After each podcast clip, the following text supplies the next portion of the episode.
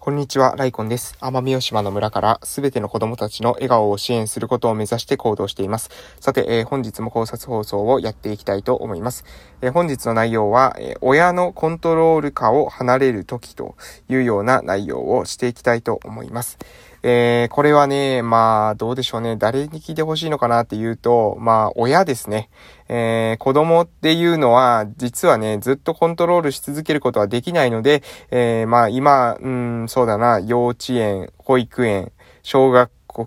校、えー、小学生、そして中学生、ですね。まあ、高校くらいまで自宅で通ってる人もいるかもしれませんので、そういったね、お子さんを持っている、えー、親に聞いてほしい内容でございます。えー、で、この親のコントロール下を離れる時っていうのはどういうことなのかというと、えー、子供にですね、本質的に教えられることっていうのは何なのかっていうことなんですが、えそれはですね、私が考えるに、子供に本質的に教えられることっていうのは、え他者の頭で考えるか、自分の頭で考えるかっていうことだと思うんですね。これどういうことかっていうと、他者の頭で考えるっていうことは、要するに、えー、人の意見を自分の意見として、えー、採択した人生なのか、それとも自分の中で自分の答えというものを、えー、導いて、え選んでいく人生なのかっていうことです。で、これはですね、親元にいる時っていう時にね、えー、なんで親にこれを向けて話すのかというと、これはね、あの、思考トレーニングの話なんですよ。なので、えー、親元にいる時に、えー、他者の頭で考えているっていう時って、これどういう状態なのかというと、え親元にいる時の他者の頭で考えている状態っていうのは、要するに、え親の頭で考えている状態なんですよね。なので、親はね、まあ、いろいろ教育したりすると思うんですけれども、その中で自分と同じような考え方になるように子供たちっていうものを教育していっている人っていうのは少なくないんじゃないかなと思うんですね。で、そうすると、これはね、親元にいるときは、え親が非常にコントロールしやすくて、えいい気がするかもしれませんけれども、そこの本質というのは、実は、え他者の頭で考えるっていうことを子供たちの中にですね、すり込んでいってるんですね。で、えこれはですね、他者の頭で考えるっていうことに過ぎませんので、結果ですね、親元を離れたときに、またそこの、えどこか、え先にに行った先で、また誰かの頭に依存する、え人生を歩んでいくことになります。えつまり、親元を離れた時にも、結局その他者の頭で考えるという癖が抜けずに、え周りの、まあ、友達とか、え先輩とかに、えー、思考をですね、委ねてしまう。えその結果ですね、なんか何がしたいのかな、この人はっていうような、ふらふらふらふらとした人生を、え送ってしまうということです。で、えー、まあね、周りの人が、え、見ていてフラフラしているというように見える、見える分にはまだ別に問題ないと思うんですけれども、そうじゃなくて本人自体もね、えー、自分がね、何をしたいのかよくわからないっていう人ってね、結構いるんですよね。で、そういった人がね、私は、えー、たまにというか、まあ結構、割と頻度高めで、え、相談がですね、え、あったりします。で、そういった人の悩みを聞いていくと、結果、え、自分が何者かがよくわからないという、え、状況ですね。で、自分が何者かがわからないっていうことを、言葉をもうちょっと、えー、分解していくと、自分がどういうふうに考えて、考えているのかがわからない。うん。で、さらに言うと、自分の頭で考えられないなんですよね。自分の頭で考えることができない。なぜなら、今まで自分の頭で考えたことがなかったからっていうことですね。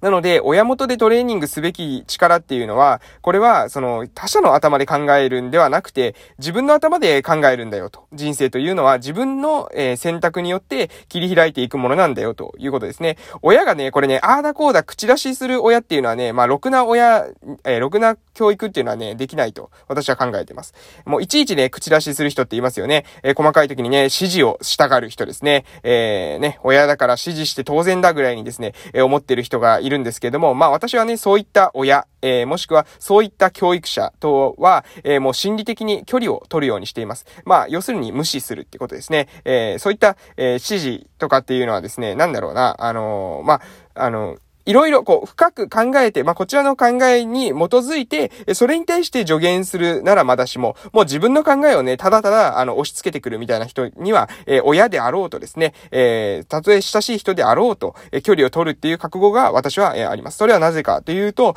えー、私の人生というものに自分で責任を持つためですね。そのためには自己選択をしていかないといけないです。で自己選択をしていくことによって、自分の頭で考える。これが最も、えー、私たちの、えー、生きていく上で、その精神性の自由をですね、えー、保っていく。私は、えー、自由っていうのがとても大事だと思います。自由なければ、えー、命に価値はないというか、自由がないのに、え生きているっていう状態は私の中ではありえないというふうに思ってるんですね。生きているという状態は、まあ、自由であるということと繋がってなければいけない。自由が侵害されるのであれば、これは生きているということを侵害されていることに他ならないというふうにさえ考えてます。えー、なので、まず自分の自由を手に入れるためには、自分の思考を自由に持てるっていうことが大事なんですよ。えー、行為、動作、えー、この動作だけが自由になるってことはないんですね。この行為動作っていうのは私たちの考え、思考から生まれてきます。えー、内面の世界の中から生まれてくるんですね。なので、この内面世界の自由をまずず獲得しなければいけない。そのためには自分の頭で考えること。そして他者から何を言われようと自分の考え、主義主張を主張できるような自由を手に入れているということですね。その時に、親だったり、親しい人だったりする人が自分と異なる意見を持っていたとしても、そこに対してですね、えー、そこに対して縛られないということですね。まあ、ある意味嫌われる覚悟を持つということです。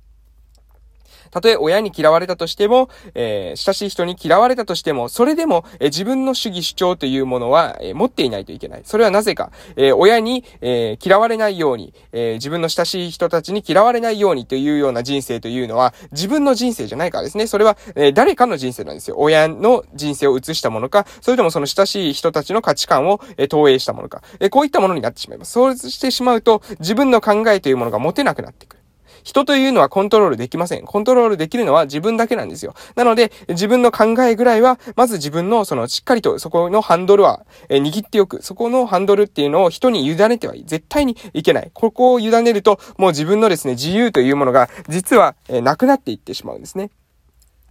なので、え、親、これはですね、子供がいる親御さんに聞いてほしいというように、え、最初も言いましたが、え、子供が、えいる親御さん、え保育園生、幼稚園生、小学生、え中学生、高校生、特に、まあ、大体10歳以降ぐらいのお子さんをお持ちの方はですね、自分の、えところにいるうちにしっかりと考えてほしいのは、子供たちが自分の頭で考えることができているかどうかですね、え困った時にすぐ人に、え意見を求めていないかどうかです。自分の、その、表面的なそのノウハウとかテクニックっていうものは、まあ今、あの、調べればね、えー、Google で調べたりすれば、インターネットですぐに答え見つかりますが、そうじゃなくて哲学的な問いってあると思うんですよ。どちらが正しい、どちらが間違ってるとかっていうのはない問いですね。で、そういった問いに対して自分なりの答えを出していけるかどうか。うん、例えば自分の生き方に関してもそうですね。どういう風に生きたいのかに対して自分なりの答えが出せるかどうか。人のコピーじゃなくてね、自分の意見が言えるかどうか。これはね、非常に、えー、その人がその後の人生を幸せに生きていくために重要だと思います。自分の頭で考えられるように、えー、親元にいるうちから、えー、訓練をスタートしていってください。そうしないと、えー、社会に出た後にですね、その、えー、何ですか、えー、誰かの意見に依存してしまう人たちを、えー、利用しようとする大人も、えー、います。えー、なので、親元にいるうちにそういったトレーニングを積まないと、えー、なんであんなことになったかなというふうに思いかねません。えー、なので、えー、思うことになりかねません。なので、えー、親元にいる時からトレーニングをしてみてください。高校とか大学とかですね、そういったところを減るに限、えー、減る、経ていくと、だんだんとですね、周りに流されていってしまう。自分の頭で考えていないこれが最もその原因だと思います。えー、高校、大学に行くとなんか、全然、あれ、なんでああいう方向に進んでいったのかな、えー、自分の考えはあるのかな？自分のやりたいことがあるのかな？その時は、その人たちは自分のやりたいことが変わったとかっていうことを言うんですよね。でも、えー、自分の考えが変わったって言うんですけど、そうじゃないんですよ、本当は。その本質的な奥にあることっていうのは、実は自分の意見がないんです。自分の意見がないから、えー、その時その時に、その人、周りの人たちに影響されて、えー、流されているっていうだけなんですね。その人が、えー、自分の考えがもしあるならば、一本筋のその哲学みたいなものがその人の人生の中にあるはずなんですよ。でもそれが多く、往々にしてないんですね。えー、質問していったりとか、対話していくとすぐにわかります。えー、結局ね、ないんですよ。結局なんとなく面白そうだったから、なんとなくっていうことが多いんですね。なので、えー、周りの、周りに流されてしまう。それはなぜか。親が、えー、グリップを握ってしまったからですね。それで、えー、子供に、え人生の自分の、え最も重要な人生の、え精神性の自由、え思考をするということは、を他者に委ねてもいいんだというような教育をしてしまったということです。なので、え他者の頭で考える、え人生というのは、常に依存先が変わっていくだけです。人の頭で考える、その人が変わっていくだけです。それが最初は、え親だったり、それが教師になったりですね。えそれが、え友人になったり、え彼氏、彼女に変わったりえ、上司に変わったり、えそれ言って人のその思考の依存先が変わるだけで、結局はですね、自分の人生を生きることはできません。自分の人生を生きるっていうことは常に自分の頭に、え最もその依存していなければいけない。えも自分の頭に依存するっていうのは、え言葉として正しいのかどうかわかりませんが、自分の思考によって、え思考によってですね、人生というのを決定しないといけない。それ以外のものにえー、自分の人生とか思考を委ねてはいけないんですよ。自由というものを、えー、簡単に渡してはいけない。だから、えー、自分の頭で考える。これも非常に重要なことですし、何度もですね、この配信の中で繰り返してます。繰り返し、繰り返し言ってます。それはなぜ繰り返し言うのか。それは、